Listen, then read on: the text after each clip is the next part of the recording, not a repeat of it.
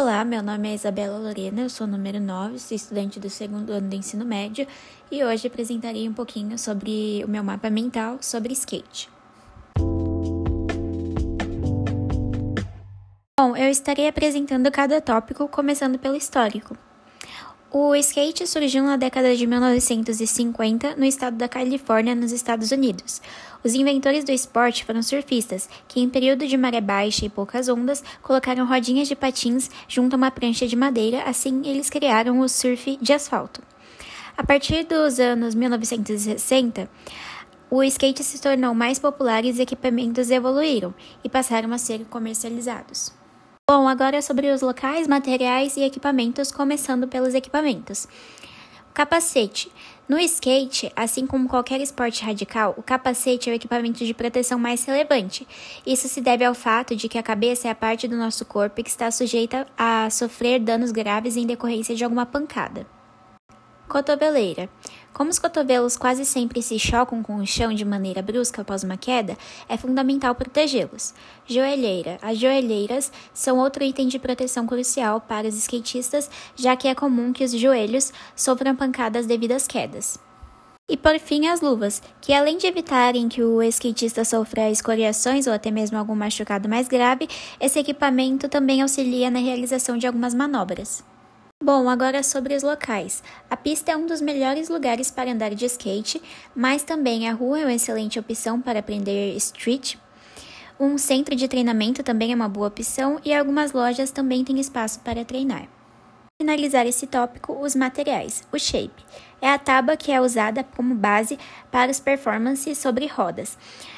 Assim, ela é toda laminada e composta por uma madeira leve e resistente. Os tipos variam uns, uns com pouco ou com muita inclinação, enquanto os outros são muito ou pouco largos. Outra parte importante são as rodas. As menores são mais velozes, no entanto, perdem a velocidade mais depressa e são mais instáveis. Por isso, são indicadas onde o chão é liso. Outro critério que pode ser observado é a maciez, que interfere na velocidade, desgaste e no deslize. Quanto menor for esse número, mais macia a rodinha será. Agora sobre o treinamento. O treinamento é feito com atividades paralelas como surf, pedalada, treino de musculação e exercícios funcionais. O Bodytech tem sido indispensável também para melhorar o equilíbrio no skate. O abdômen, a cintura e as pernas são as áreas mais utilizadas na prática do skate, então o foco maior é nesses músculos. Bom, agora as principais competições de skate no mundo. Uh, começando pela X Game, ela é transmitida pela ESPN desde a década de 1990. É o mais conhecido entre todos os campeonatos de esportes radicais, colocando em disputa os maiores nomes dessas modalidades. Cup of Skateboarding ou Copa do Mundo de Skate. É uma organização internacional de skate que hospeda as etapas dos campeonatos mundial de skate. Tree League Skateboarding é a primeira liga profissional de skate criada em 2010 e é uma competição que reúne os amantes da modalidade mais praticada do mundo, o street.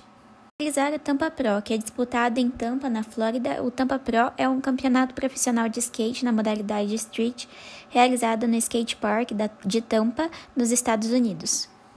Agora, alguns skatistas que são considerados os melhores do mundo: Tony Hank, Ronnie Mullen, Danny Way, Gui Mariano, Pedro Barros e Mike Valelli. Agora sobre as lesões. Elas vão desde dores locais simples até lesões que impossibilitam o esporte para sempre. Dependendo da gravidade da queda ou do erro da manobra, as consequências podem ser permanentes na vida da pessoa. As lesões mais comuns são contusões, causadas por batidas, e logo em seguida estão as famosas fraturas e torções dos ligamentos do joelho. Em casos mais sérios, essas torções podem impedir a prática do esporte para sempre. Bom, sobre as regras do skate. No skate não há uma regra que estabeleça uma receita do que pode ser feito para vencer. O ganhador será aquele skatista que demonstrar o melhor desempenho em suas manobras avaliadas por juízes de acordo com critérios de precisão e dificuldade. No Brasil, a Confederação Brasileira de Skate estabelece as regras para as diferentes modalidades de skate.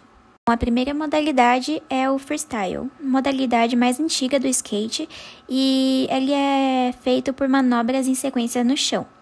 Bom, nessa competição, é, a Confederação Brasileira de Skate avalia os quatro requisitos, que são técnica, consistência, aspecto artístico e variedade. A segunda modalidade é o vertical. O vertical é a modalidade de skate praticada em uma pista de formato de U e as condições da pista podem ser variadas, com extensões, trilhos, paredes e até corrimão. E as manobras podem ser aéreas ou deslizando pela borda metálica da pista. A terceira modalidade é o street e é a modalidade mais praticada em todo o mundo.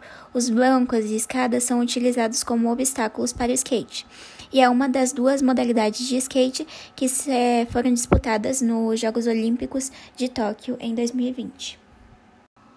E para finalizar, a última modalidade é o parque, e o parque é uma das mais novas modalidades do skate. Os obstáculos interagem entre si, ou seja, o skatista consegue completar a manobra e entrar em uma outra transição para emendar as outras. Bom, é isso, espero que tenham gostado e até a próxima.